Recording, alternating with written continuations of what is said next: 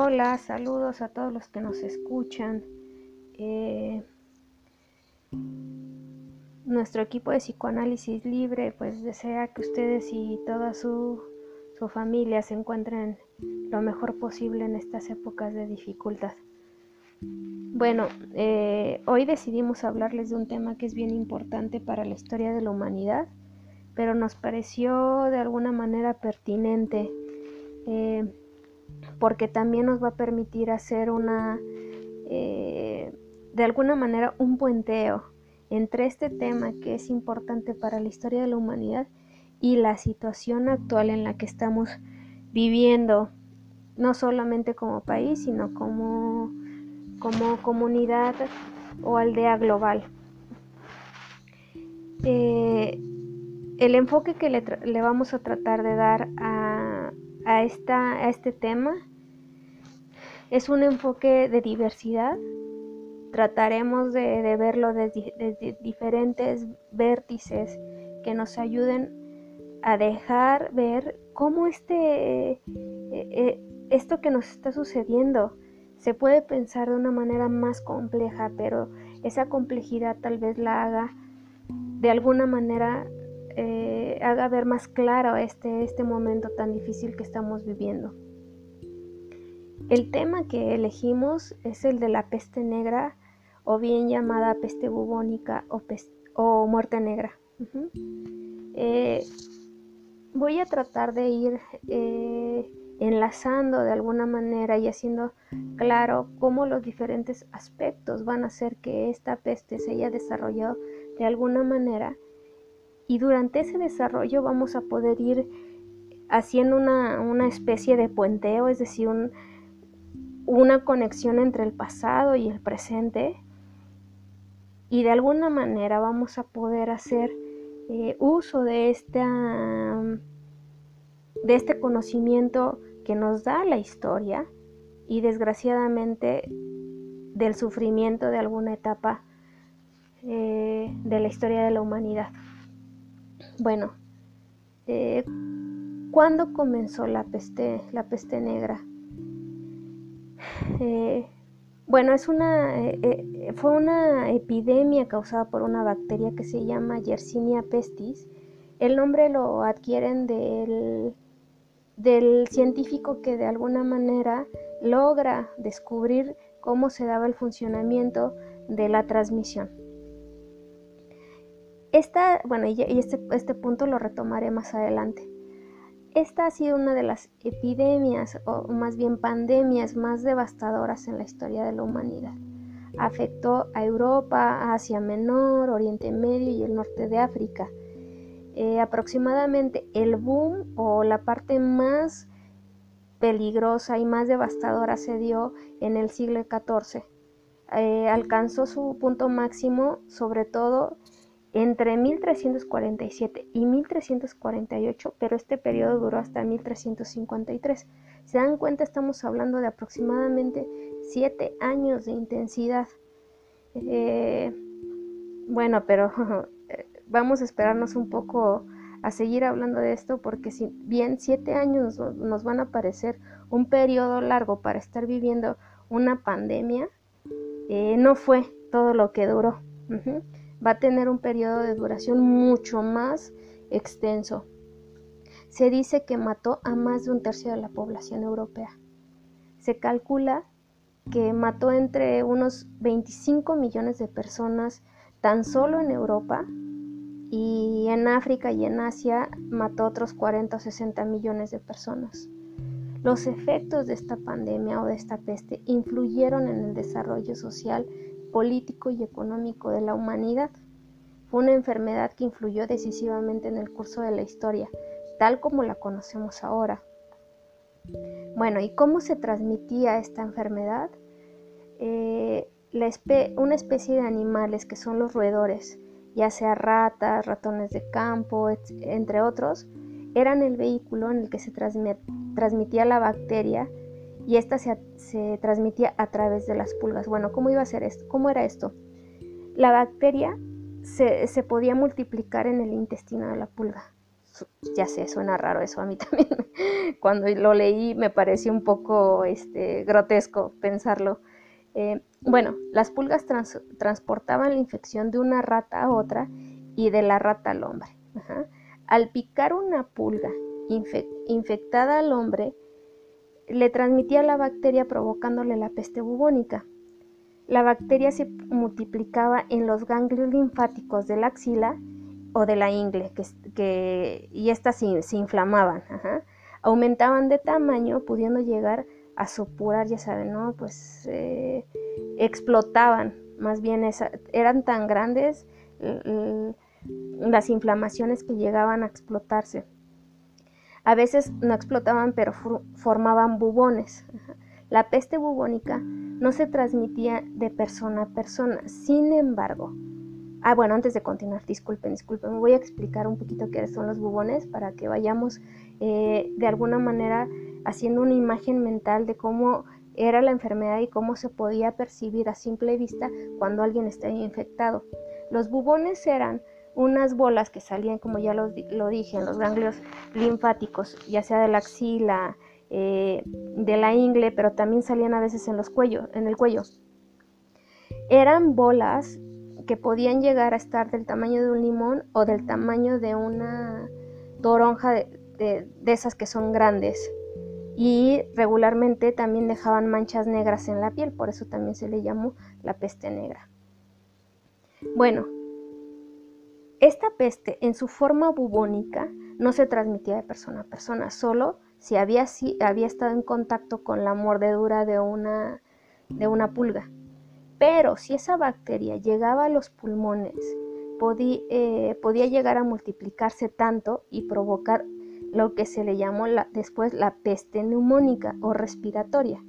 Esta forma de peste sí se podía transmitir rápidamente de persona a persona mediante las gotitas. Aquí vienen, en este momento yo creo que ya podemos comenzar a ver ciertas similitudes en la propagación y, la forma en la que incluso inició el, eh, la pandemia con lo que estamos viviendo actualmente.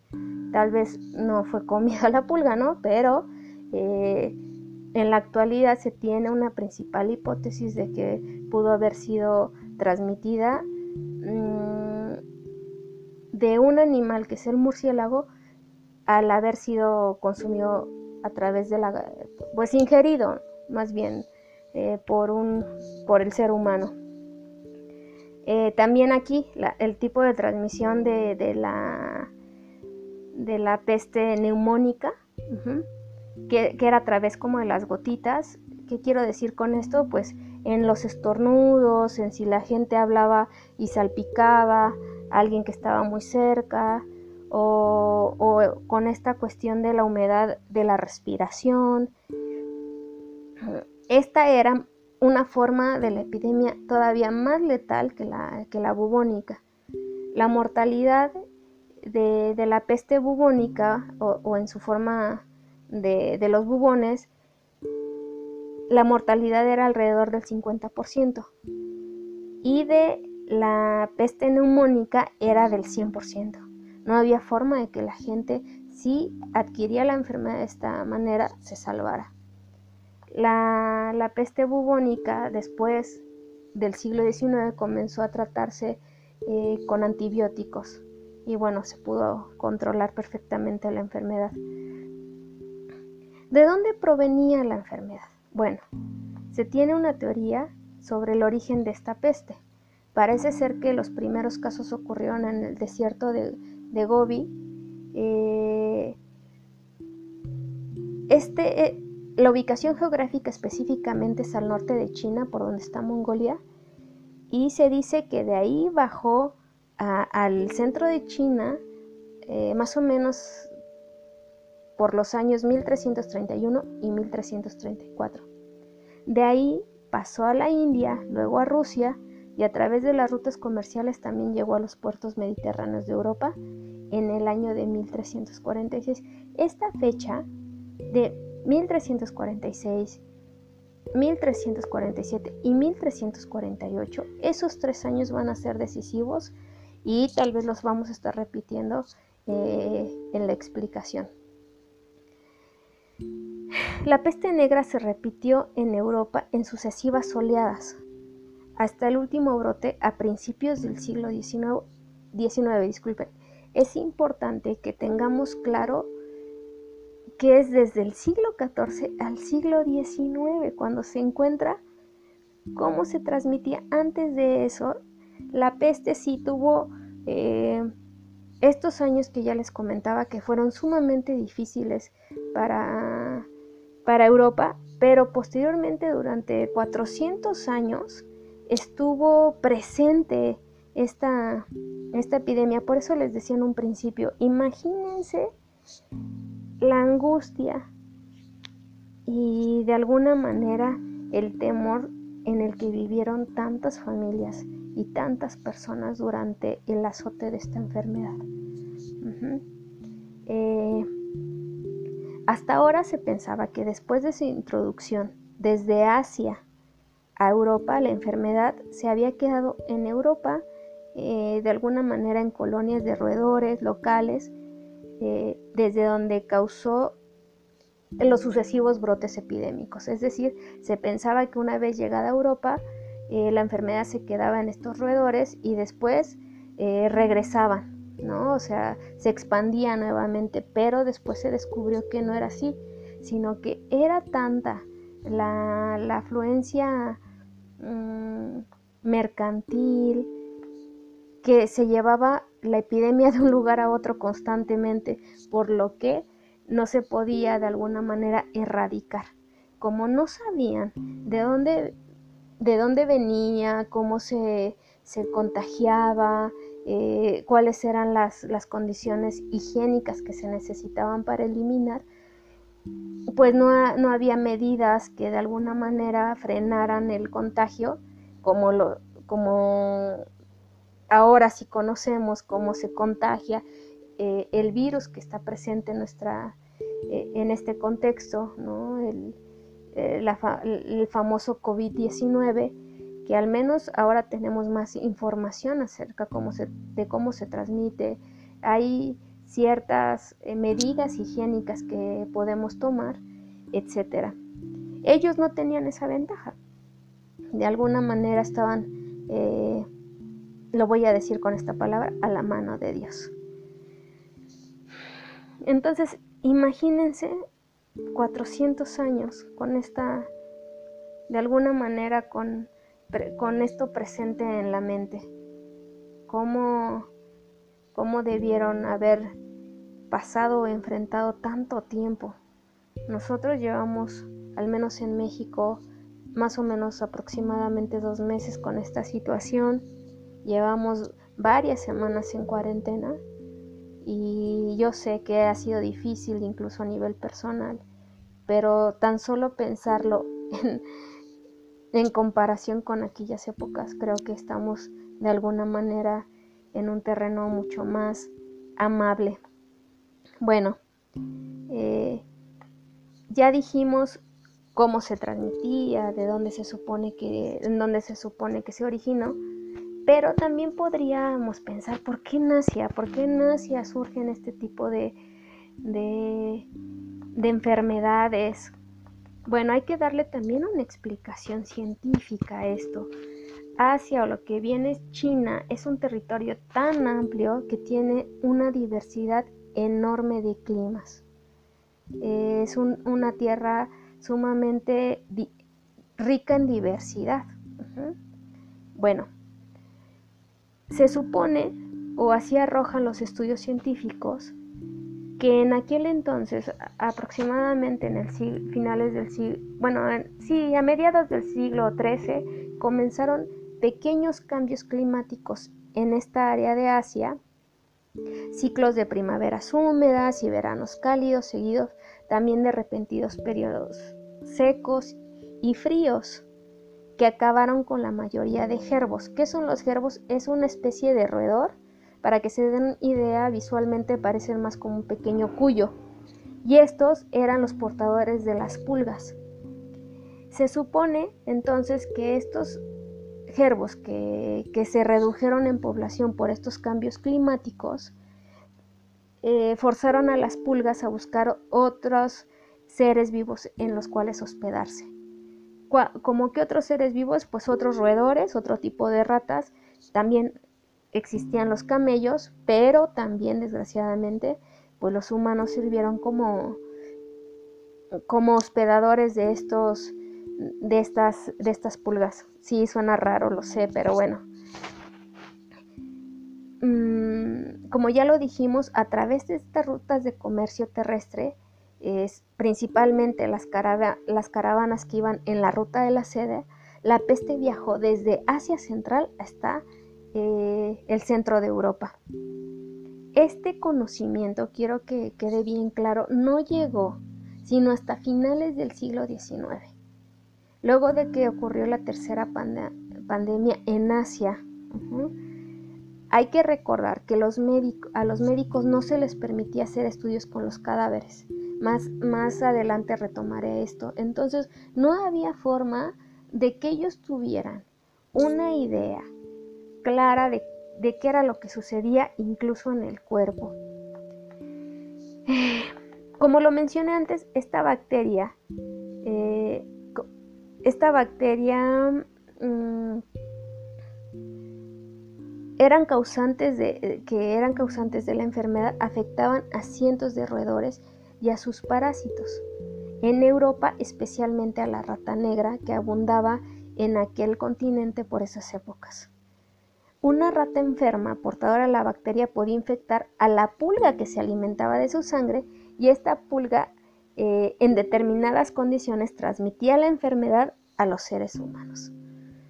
Eh, ¿Y por qué saltaba la, la, pulga hacia el ser humano? Bueno, porque una vez que la rata también enfermaba, moría de la peste. Las pulgas que, viven, que vivían en ella, entonces se encontraban sin hogar iban en busca de un nuevo huésped y desafortunadamente este podía ser el ser humano. Eh,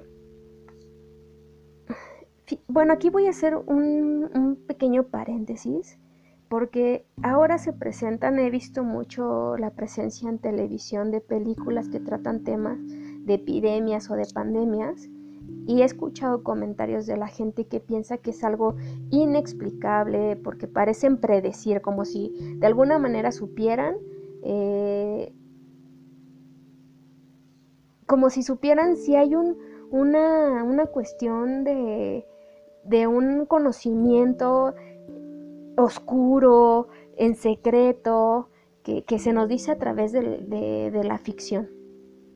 Pero en realidad eh, y, bueno, a veces entonces estas parecen predecir algo, pero en realidad lo que no se tiene muy en cuenta es que el estudio de las epidemias tiene siglos y que este conocimiento que ha sido eh, de alguna manera que ha ido evolucionando ha derivado en una ciencia que permite hacer evaluaciones y que genera panoramas de alguna manera a veces alentadores o a veces eh, un poco más crudos.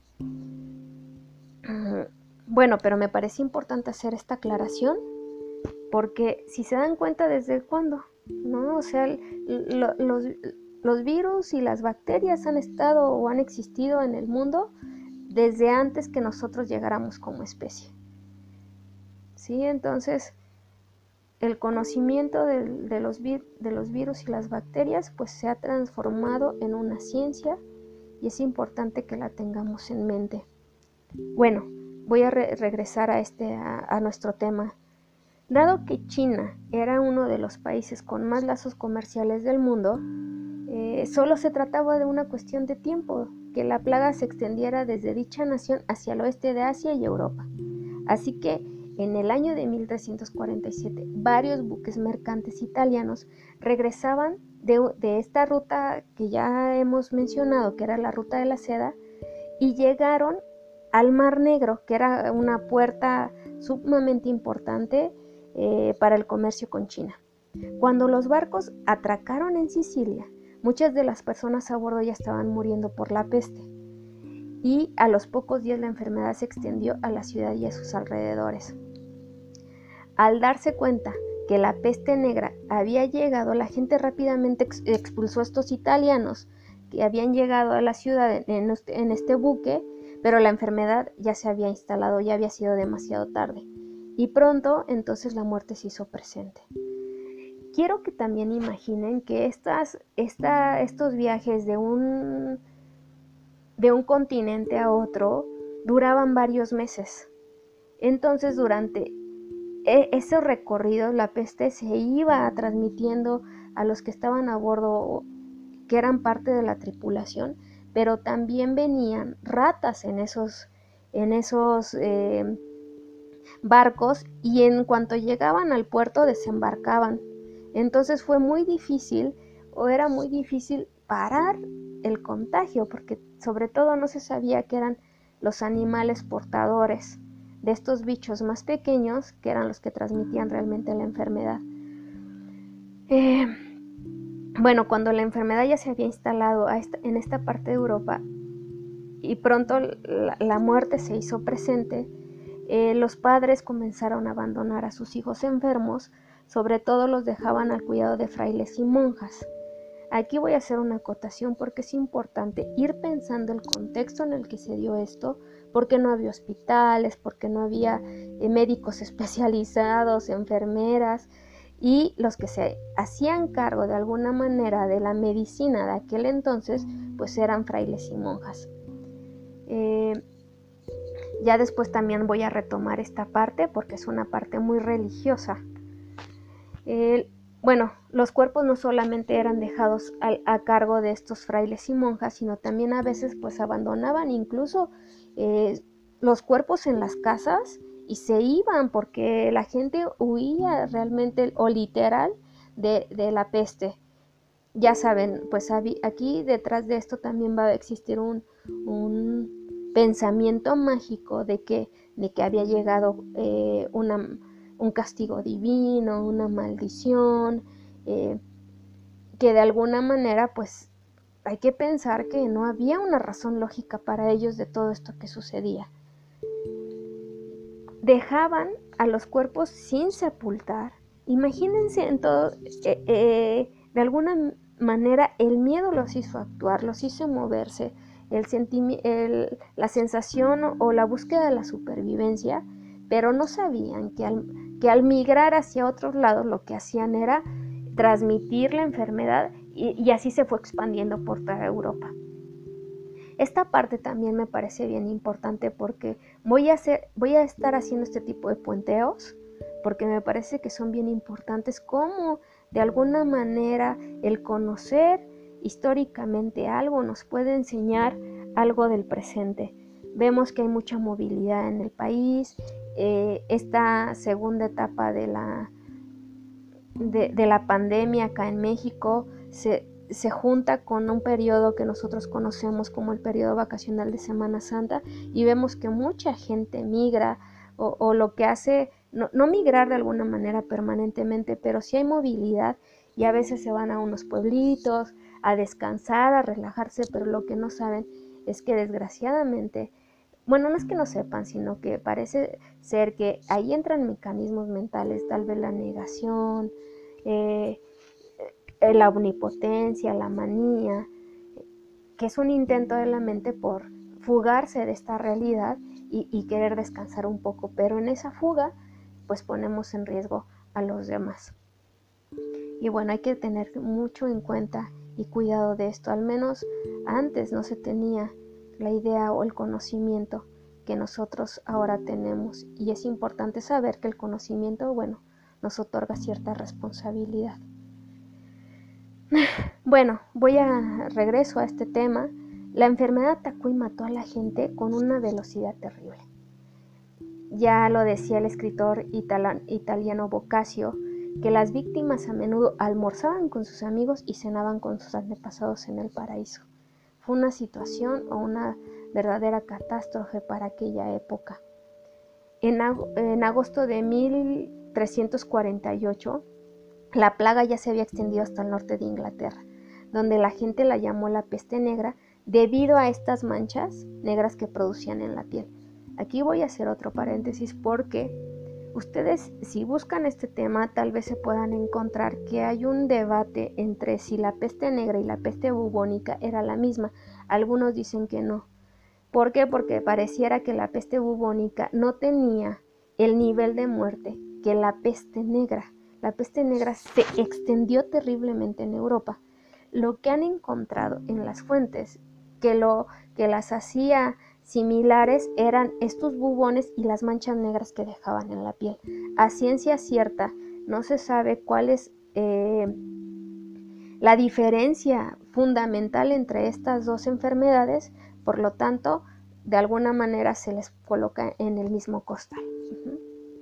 Bueno, la, la, medicina medieval no tenía herramientas para combatir esta peste. Los médicos tenían, sobre todo los médicos que que se ajustaban a esta religión predominante, que era la, religión católica. Ellos tenían prohibido profanar los cuerpos desnudos de los humanos, ya que esto representaba un pecado. Había otras facciones de otras religiones, por ejemplo la judía, que sí tenía una medicina mucho más avanzada porque no seguía este precepto de la religión eh, católica. ¿sí? También había otros médicos que se salían eh, de alguna manera de la religión predominante y hacían prácticas, pero siempre eran bajo la clandestinidad. ¿sí? Bueno, entonces aquí es donde vamos a, a meter otro, otro vértice. Si ustedes se dan cuenta, hemos estado de alguna manera uniendo los eslabones y se ha estado tratando de construir cómo cada cada eslabón va, encajando perfectamente en el otro. Los cambios climáticos, las cuestiones de alguna manera sociales que van a encontrar y ahora vamos a entrar como al terreno de la mentalidad. Recordemos que en la Edad Media la Iglesia Católica fue la entidad más poderosa y cualquier decisión eclesiástica va a tener una profunda influencia sobre la vida cotidiana. Aquí es donde entra la creencia eh, sobre la brujería. Y está documentado que desde épocas muy remotas en la historia de Europa eh, estuvo presente esta idea. A finales del siglo XII, en el sur de Francia comenzó una institución que, bueno, seguramente ustedes alguna vez han escuchado hablar de ella, que es la, Inquisición. Eh, y sobre todo porque es un tema un poco llamativo por, por la morbosidad, ¿no? Todos los temas que representa.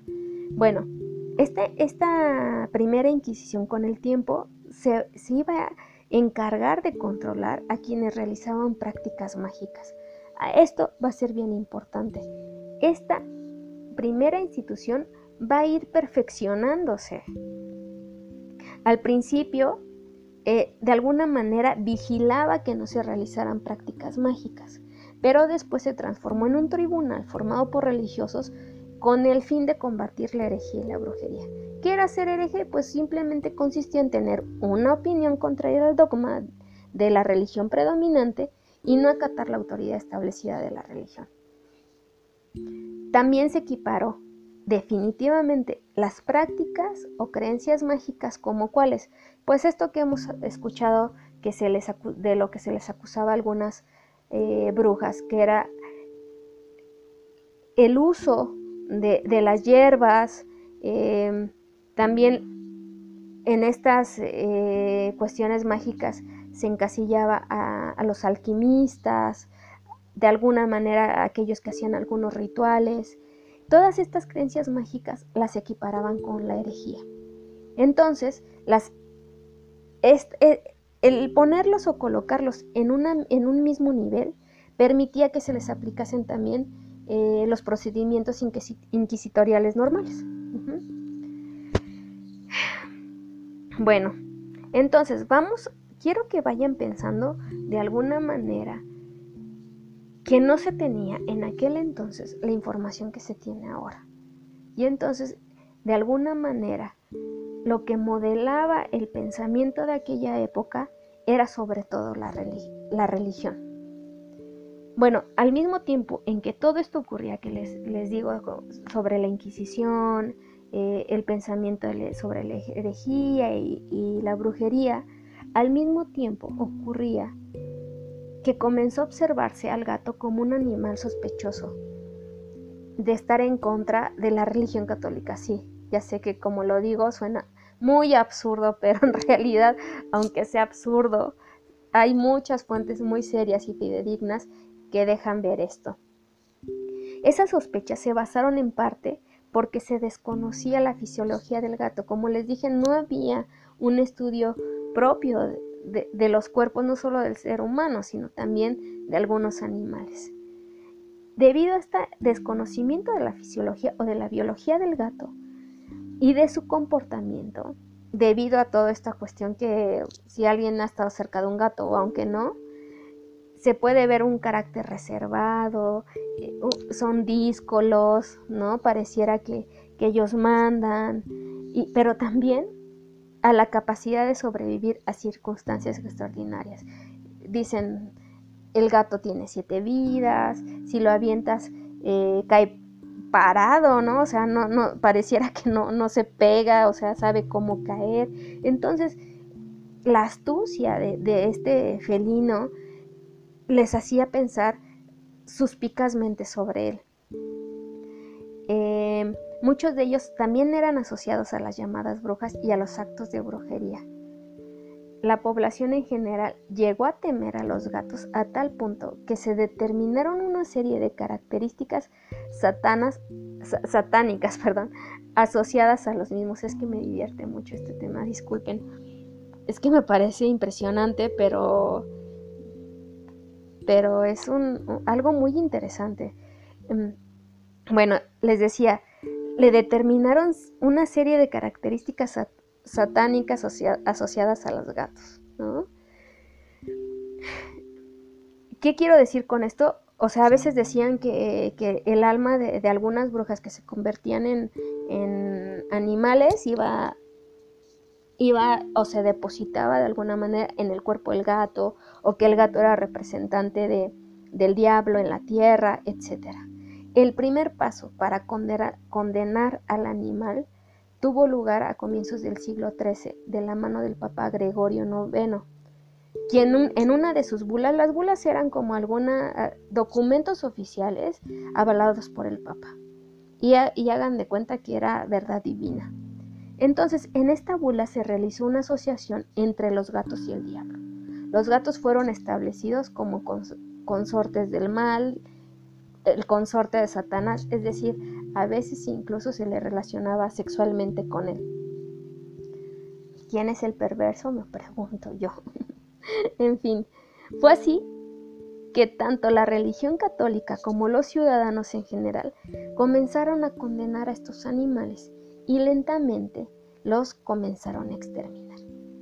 En muchos casos, mediante la tortura y el fuego, tanto a las brujas como a la representación del mal, o sea, los gatos negros en específico. Sí suena absurdo que torturaran o quemaran un gato, pero bueno, la verdad es que hay fuentes que, que, nos dicen esta, nos dan esta información bien, bien interesante. Aquí voy a hacer también una acotación y es que aunque la casa de brujas se dio con más fuerza durante el siglo XVI y el siglo XVII, la persecución en contra de las prácticas que tenían que ver con la brujería se, va a dar mucho antes, siglos anteriores. Entre, y, entre esta persecución también se daban ejecuciones públicas y toda la cosa. Eh, bueno, hasta aquí vamos viendo un poquito eh, más o menos el terreno ideológico o mental en el que se va a desarrollar lo que hemos estado hablando, que es la peste. Para recordar un poco sobre la ecología o la biología, hay que tener en cuenta que existen las cadenas alimentarias. Mm, esta está constituida por una serie de organismos en el que cada uno se alimenta del precedente y este es alimento del siguiente. Las consecuencias en caso de que desaparezca un eslabón de la cadena son sumamente negativas, ¿sí? O sea, el que desaparezca un animal de esa cadena alimentaria va a provocar eh, muchísima, mm, muchísimo caos, ¿sí? Va a ser muy negativo esto para un sistema eh, ecológico. En primer lugar, desaparecerán con él todos los eslabones siguientes, pues se quedarán sin alimento y se superpoblará el nivel inmediato este, anterior, pues ya no existe su predador. Y por último, como consecuencia de ambas cosas, se va a desequilibrar, se desequilibran los niveles más bajos, es decir, eh,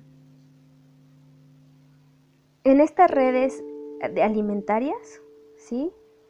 Es, cada, cada integrante de esta red va a ser sumamente importante. ¿Sí? Bueno, entonces, según las fuentes consultadas, la gente que se basó en la superstición y en las decisiones eclesiásticas con el correr de los años mataron a casi la totalidad de, gatos que existían en, ciertas, ciertos poblados de Europa. Mataban a gatos de cualquier color, pero en particular a los gatos negros. ¿sí? Eh, algunos textos señalan que los gatos llegaron casi a desaparecer. Como consecuencia de esta gran matanza de gatos, y sin falla, y sin falla de, tomar estos principios ecológicos, entonces, por consecuencia, hubo una enorme proliferación de roedores transmisores a través de la pulga de la letal peste negra. ¿Sí se dan cuenta? O sea, es decir, pensar en una situación de pandemia, es bien importante que, que pensemos en una cuestión bastante compleja, pero en esta complejidad nos será más fácil entender que hay situaciones ecológicas, cuestiones sociales, económicas, ideológicas que permiten la propagación. Eh, bueno, voy a regresar. Hago estas acotaciones porque me parece bien importante que vayamos armando mentalmente la complejidad en un orden. ¿Sí? El más famoso de todos los libros de brujería, bueno, eso dicen porque fue escrito en 1486 por dos monjes dominicos. Este libro se llama El martillo de las brujas. Y bueno, este, eh, aunque fue escrito en el siglo XV, va a tener información de muchos siglos anteriores y que fueron recopilando hasta llegar a recopilaron información hasta llegar a convertirse en un manual eh, para la autoridad de la Inquisición y para todos los jueces, sacerdotes, etcétera, que estaban en contra de la brujería. Ahí, ¿qué, qué, qué era lo que explicaba este, este martillo de brujas, este libro? explicaba eh, todas las prácticas de brujería, las relaciones con el demonio y cómo se podría descubrir. También daba como cierto manual a la Inquisición de cómo torturar, cómo castigar, eh, bueno, todo lo que implicaría la cruzada contra la brujería. Entonces, eh, en este manual se puede ver, o es una de las fuentes en las que se, se, retoma esta idea de que los gatos eran de alguna manera representantes del mal y de ahí también se toma esto como fuente para, de alguna manera para mm, sostener esta idea del asesinato de los gatos. Bueno, regresemos un poquito al tema. La peste negra acabó con un tercio de la población de Europa y como lo mencionamos en un principio, se repitió en sucesivas oleadas y de alguna manera paró un poco hasta 1490, llegando finalmente a matar a unos 25 millones de personas. Ninguno, pero, pero ninguno de los brotes posteriores alcanzó la gravedad de, de la epidemia durante estos dos primeros años, que fueron de 1347 y 1348 en un principio les dije que esta fecha iba a ser sumamente importante.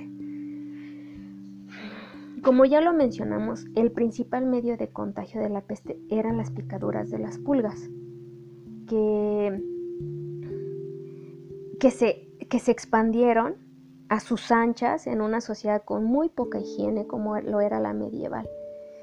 Recordemos que pues no había un sistema hidráulico con agua potable, no había obviamente eh, un sistema sanitario, ¿sí? De ahí viene también, por ejemplo, ¿no? Esta cuestión de em, aguas, porque por la, por la ventana sacaban la nica o la basinica, como la quieran llamar, y aventaban eh, pues sus heces ahí por la ventana y le podía llegar, pasar, le podía caer más bien al que pasara.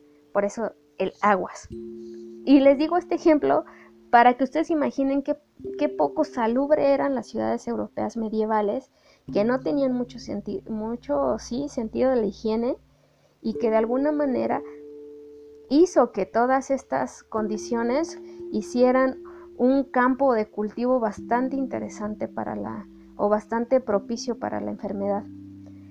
Eh, pese a que es difícil constatarlo, eh, con una enfermedad que afectó a tantas personas de todo tipo y condición, sí parece que a determinadas ocupaciones estaban más expuestas a padecer la peste que otras. Por ejemplo, este, este, este ejemplo me parece bien importante para hacer un símil con lo que está sucediendo ahora. Eh, pareciera que determinadas ocupaciones estaban más expuestas a padecer, eh, como ya les dije, la peste que otras, ¿sí? Por ejemplo, ser comerciante de paños, ya que las pulgas se, escondían entre los tejidos. Y por ejemplo, en la ruta de la seda, una de las cuestiones bien importantes que, traían de, Asia hacia Europa, pues fueron las telas, las telas que, usaban en las cortes europeas y que muchos comerciantes, eh, con el afán de, de ganar en esta cuestión del mercantilismo, pues ponían incluso su vida en riesgo, ¿sí? Pero de alguna manera la gente comenzó a observar que esto sucedía, pues finalmente la observación, es decir, el conocimiento empírico, fue lo que les permitió de alguna manera irse defendiendo un poco de lo que sucedía en el momento, porque no había certezas, ¿sí? Entonces, Pronto se dieron cuenta del peligro de las vestiduras y entre las primeras medidas que se emplearon en Europa para evitar el contagio fue el quemar la ropa de los infectados, ¿sí? O prohibir la entrada de cargamentos de tejidos en las ciudades. Incluso en algunas se permitía la entrada al viajero solo después de haberse deshecho de las ropas que traían puestas y se las cambiaban por otras seguras que les prestaban la propia ciudad. Seguramente esto también nos recuerda de alguna manera a esta eh, recomendación que ha dado la Secretaría de Salud Pública en la actualidad de no solo lavarse las manos a la hora de llegar a casa, sino también de cambiarse de alguna manera eh, la ropa y ponerla, si no es posible lavarla en ese momento, sí ponerla al sol para que pueda desinfectarse yo sé que no es específicamente lo mismo, pero podemos, si se dan cuenta, ir haciendo cierto símil de, lo que sucedió. Eh, bueno, voy a hablar ahora de, esta cuestión europea que fue eh, que hubo un crecimiento demográfico en el mundo feudal. Esto lo que implicó que el cultivo de tierras fuera cada vez de menor calidad y de bajo rendimiento. Es que hubo un periodo del siglo XII en el que hubo una situación climática en Europa que permitió que, que los cultivos se dieran de manera eh, progresiva, que, fueran muy exitosos, lo que implicó que las tierras fueran, eh, fueran erosionándose y cada vez fueran de menos calidad y de bajo rendimiento, lo que provocó una paulatina eh, caída como, como en la calidad de los alimentos, ¿sí? Y entonces esto hizo que hubiera una, una malnutrición, ¿sí?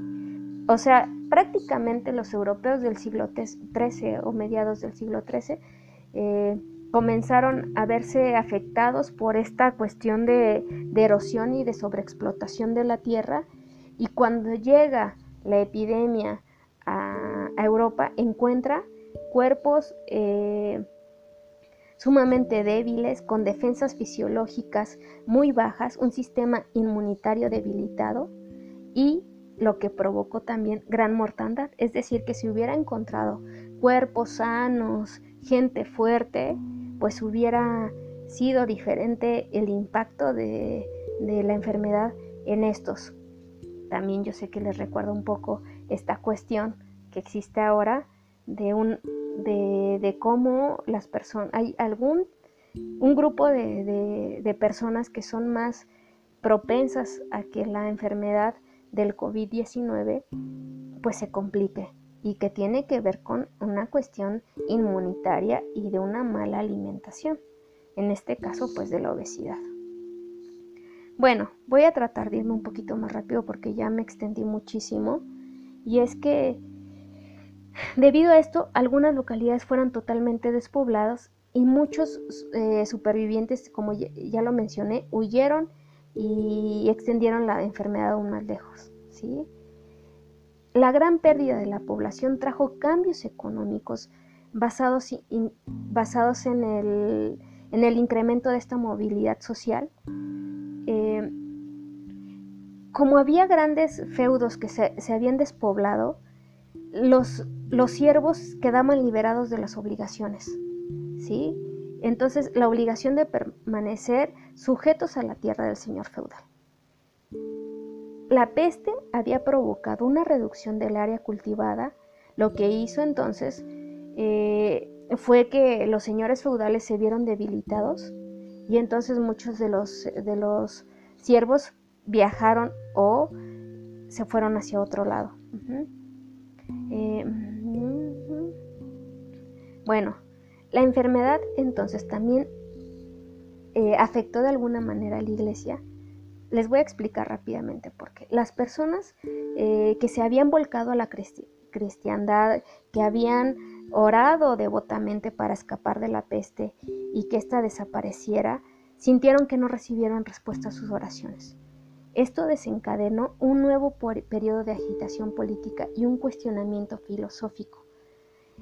Eh, Aquí se va a ir dando o se va a comenzar a gestar en este siglo la, debilidad o la fragmentación de la Edad Media, ¿sí? que, que se había basado en el triunfo de un sistema que era el sistema feudal y que gracias a todo esto se fue fracturando. Muchos, muchos, muchas personas mayores, les voy a decir que la edad promedio de vida era de 35 años, ya sé, muy jóvenes, muy jóvenes.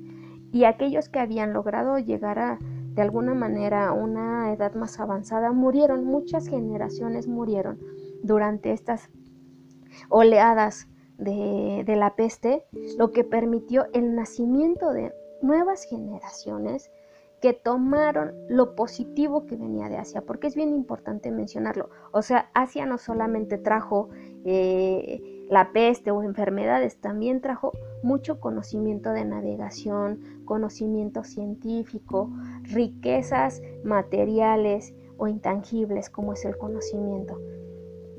Las especias, la sal, la, brújula, el conocimiento de, del funcionamiento de algún del, del organismo humano, eh, la brújula, etcétera, muchísima información que llegó y que estas nuevas generaciones nacidas de, de los supervivientes permitieron ir cultivando un nuevo pensamiento y una nueva forma de, interpretar la religión.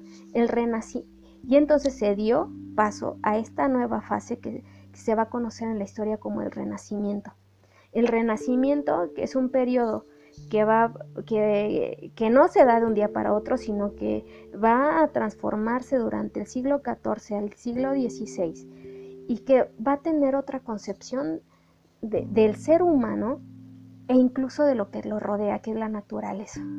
¿Sí? Ya no va a haber este castigo, no se va a ver eh, la curiosidad por el cuerpo humano como un pecado, sino ellos decían que el cuerpo humano era la representación de la mayor creación que podría haber hecho Dios y era la, la, mejor creación divina, que era digna de representarse en las obras de arte, en las pinturas, en las esculturas, pero también se tenía que conocer cómo funcionaba para cuidarse.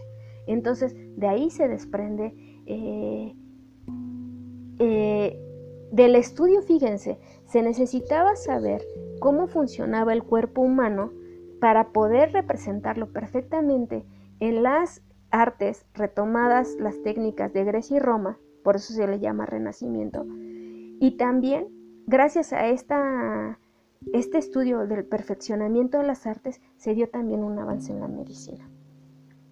Bueno, si se dan cuenta, pues es bien interesante ver cómo todo esto llevó un proceso tan complejo que derivó en un cambio de, de paradigma en la historia, ¿sí? Bueno, por último quisiera que, nos paráramos en una reflexión y es pensar que el planeta es en realidad un ecosistema vivo y todo pequeño cambio puede afectar a las poblaciones de seres vivos que habitamos en él. Tendemos a pensar solo en los animales grandes, en las especies que podemos ver, también en las plantas, en los árboles, y nos olvidamos de que también los microbios forman parte de ese ecosistema tan complejo y vivo. ¿Sí? Eso es algo que me gustaría que reflexionáramos, que pensáramos. Bueno, ¿cómo se descubrió y de dónde provenía? Eh, ¿Cómo se descubrió de dónde provenía y cómo se transmitía la peste? Pues fue hasta el siglo XIX, en el año de 1894, eh, por un científico llamado Alexander Yersin, ya les había dicho que el nombre de la, de la bacteria venía del nombre de este científico, y un japonés llamado Kitasa, Kitasato Shibasaburo. Ellos fueron mandados eh, por, por, Inglaterra por a una colonia británica de ellos que se encontraba en Hong Kong y habían descubierto que esta enfermedad pues mataba al 80% de los infectados. Entonces, eh, de alguna manera destinaron mucho dinero porque no querían que esta enfermedad se distribuyera entre, entre otras metrópolis. Este, este, científico pudo descubrir más o menos eh, de qué se trataba porque lo que él llegó a ver en estos enfermos los había visto en una, en una pintura de un, de un santo que se llama San Roque. San Roque se dice que era un santo, sí, el santo de los peregrinos. Se dice que él nació en Francia y que era de, una posición muy acomodada. Cuando mueren los padres, él decide vender todo y dárselo a los pobres. Y comienza una migración de Francia hacia Roma. En ese camino se encuentran muchos enfermos de la peste y él se dedica a, cuidarlos sin miedo a contagiarse. Se dice que cuando le enferma se va a, morir solo para no molestar a nadie y que un perro era el que le llevaba comida de manera diaria hasta que el dueño del perro lo sigue y descubre a San Roque olvidado en, en una parte alejada y decide cuidarlo. ¿Sí? Entonces, eh, San Roque va a ser como el santo de, las peregrinaciones, pero también el, al que se, le hacía como reverencia o se le pedía el milagro de la curación de la peste. Entonces, gracias a esto se dieron cuenta o hicieron esta, esta relación, esta conexión de las grandes muertes en Europa y lo que estaba pasando en ese momento. Ellos comenzaron a ver el comportamiento de estas, eh, de la enfermedad y bueno, descubrieron lo que ya les mencioné en un principio, cómo se transmitía. Otra de las cuestiones que les ayudó a concretizar esta, esta hipótesis fue que em, al observar a la población se encontraron que había em, datos que avalaban el contagio de pulgas de la, de la rata, ¿no? Y es que, que vieron que había ciertas profesiones que estaban en contacto con las ratas que se veían más afectadas, como el caso de los carniceros, los molineros, los panaderos, bueno, las, eh, los oficios que tenían que ver más bien con, con comida, ¿sí? También estudiaron que en Asia solían aparecer cientos o miles de ratas muertas antes de que comenzara la infección. Esto les digo que es como un conocimiento más empírico y los asiáticos entonces Cuando observaban esto, sabían y tomaban ciertas medidas, tomaban ciertas medidas de precaución. Eh, bueno, básicamente era eso, ¿no? Finalmente voy a dar, voy a comenzar a cerrar el tema diciendo que elegimos eh, hablar de esto porque como vemos el asunto de una epidemia o, bien de una pandemia eh, es muy compleja. Son muchos factores los que influyen a su propagación.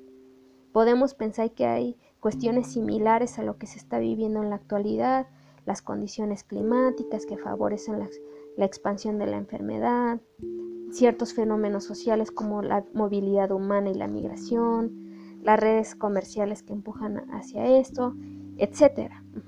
Y aunque parezca raro, también encontramos pensamientos que pueden parecer cíclicos, como el pensamiento mágico. Si en aquel lejano momento se pensaba la epidemia como un castigo divino, en este momento también hay quien lo piensa así, y entre otras teorías más conspirativas. ¿sí? Eh, quisiera que pensáramos que nosotros vivimos en un momento mucho menos angustioso de aquellos que vivieron en esa, en esa peste. No sabían cómo funcionaba, qué tenían que hacer para evitar el contagio y su expansión. Fueron azotados por oleadas de la enfermedad por 400 años. Eh, yo sé que, en, en la actualidad nos pesa la cuarentena, los retos económicos que podemos tener individualmente o como familia, pero también tenemos muchas fichas a favor. Sabemos cómo se contagia, qué, hacer para reducir el riesgo y también tenemos de alguna manera la certeza, y eso lo voy a poner entre comillas, de que la ciencia está trabajando duro para darle una salida a este panorama y encontrar pronto una em, vacuna. A esta generación nos ha espero nos haya llegado una lección con este acontecimiento y lo podamos transformar en una experiencia y pensarnos como un todo. Eh, tal vez nos lleve a cuidar más del planeta. Las, las especies que habitamos en ella somos parte de una de un, ciclo perfectamente pensado y en que la humanidad y su supervivencia no depende solo de nosotros, sino también que cuidemos de todo lo que nos rodea.